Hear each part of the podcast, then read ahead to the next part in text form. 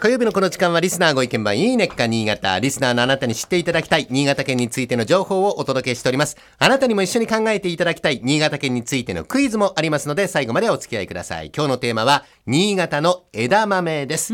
枝豆、真鍋さんお好きでしょうか？好きですねねあのほとんどの方がビールのおつまみとか居酒屋さんで小鉢に入ってお通しとして出てくるような食べ方をしてらっしゃると思うんですが新潟ではびっくりするほど大量の枝豆を一度に茹でて、大きなざるや鉢で食卓に並べるのが普通なんですね。こんなに茹でて食べられるのかと思われるくらいの量なんですが夏場はどの家庭でも毎日のように食べられております。実は山盛りの枝豆もうすでにスタジオにご用意してありまして、えー、真鍋さんバクバクと食べております。美味しい。美味しいですか、ね、新潟県の枝豆の作付け面積は全国で1位です、そして県庁所在地政令指定都市の中での購入量購入額も全国で1位です。ただ出荷量は1位じゃないんですね。なんで？つまり出荷される前に新潟でみんな食べちゃうと。たくさん消費されちゃうということなんですけども。それそうなんです。それほど枝豆が大好きな新潟県民。新潟では枝豆が食べられる時期が非常に長いことも特徴の一つでなんと5ヶ月間出荷されております。5月中旬の株付きで出荷される弥彦娘に始まっておつな姫湯上がり娘といった緑色の早生枝豆が出回って8月初め頃には新潟枝豆のトップブランド新潟茶豆が登場しますそして9月末から10月中旬には奥手の魚豆一寸法師などが出回るということなんですね名前5ヶ月間があるんですねそうです。で、中でも今ご紹介しました新潟茶豆は、県民をはじめ全国の消費者に大変喜ばれております。えー鞘の中の薄皮が薄茶色なので、茶豆と名付けられたんですね。独特の香ばしさが特徴で、噛むほどに心地よい歯ごたえと豊かな旨味が広がっていって、いくらでももう食べられちゃう。いやもうこれ永遠に食べちゃいますあ、もう次止まらないですよね。真鍋香り止まらなくなっております。一度食べたら忘れられない美味しさがこの新潟茶豆ということなんですが、あの、枝豆7、8割の実の入りになったら収穫の時期になります。実が太りすぎますとパサパサして甘みが失われちゃうんですね。そこで収穫に適したタイミングを見極めることが大事なんですが、その収穫のチャンスはわずか3日間しかない。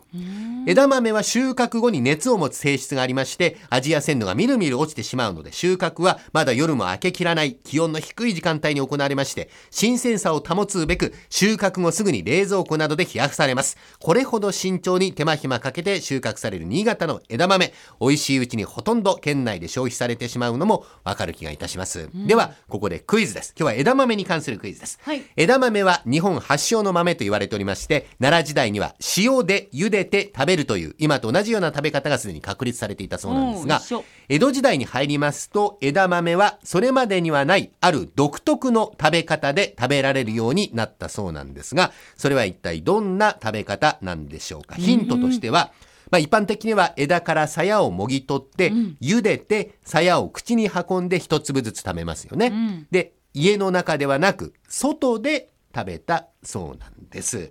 これあの、今日は一応あの大竹さんいらっしゃらないんで私も答えを知らずにチ知らないんですね。ャレンジしたいと思いますが真鍋さんはどうでしょうか？だから一般的には枝かはい。ら鞘をもぎ取って茹でてって言ってるけど、うんうんうんうん。一般的じゃないんだったら、はい。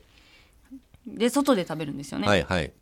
なんかね生えてるまま生えてるまま、パン空競争みたいにしてうんうんうん。直接、直接直接口に含む。含む。かかじりつく。かじりつく。生で。お生で。おそれだけ新鮮で美味しいと。はい。私はなんかこうや焼くんじゃないかなと思ったんですよね。あ焼き？うん。